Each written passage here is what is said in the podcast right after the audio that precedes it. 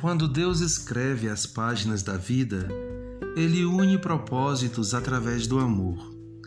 Não é em vão que um homem e uma mulher se encontram. Não é por acaso que se amam. Acontece um legítimo projeto de Deus quando os dois se unem.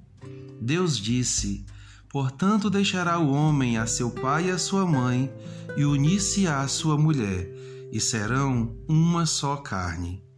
E na trajetória da vida, a aliança acontece, no início repleto de vida, de promessas e de fé.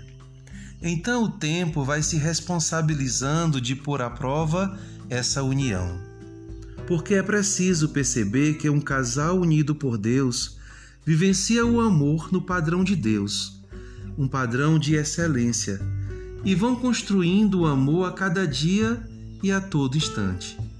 Pois o amor é paciente, o amor é bondoso, não inveja, não se vangloria e não se orgulha. E na vida a dois, o casal em Cristo entende que o amor não maltrata, não procura seus interesses, não se ira facilmente e não guarda rancor.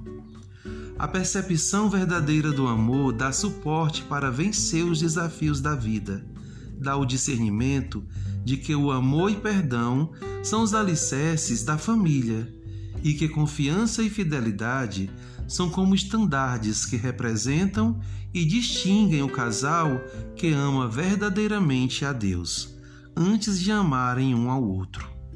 O amor verdadeiro lhes ensina a escutar antes de falar, a analisar antes de julgar. O genuíno amor permite ao casal o valor da amizade, que resulta do compromisso, da cumplicidade, da intimidade. O legítimo amor proporciona companheirismo nas lutas e orações de mãos dadas, buscando o mesmo propósito, arraigados na mesma fé.